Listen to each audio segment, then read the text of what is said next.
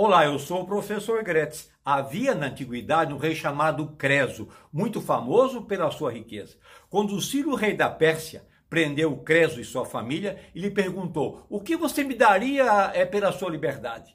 A metade do meu reino, respondeu Creso, e pelos seus filhos, a outra metade, e pela sua mulher. Ele percebeu que já havia comprometido todo o seu reino, mas não se desesperou e disse: pela minha esposa, eu dou a minha vida. O rei ficou tão impressionado com aquela resposta que libertou Creso e toda a sua família. E quando voltavam para casa, Creso disse para a sua esposa: Você viu a altivez do rei persa? Ela disse: Não estava olhando para o rei persa, estava olhando para quem estava dando a sua vida é para me salvar.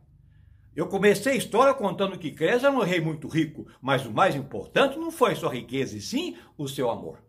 No dia dos namorados, é costume presentear a pessoa amada, mas o mais importante não é o presente material, e sim o amor que está em nosso coração. Fazendo as pessoas felizes, você também será feliz. Abraços!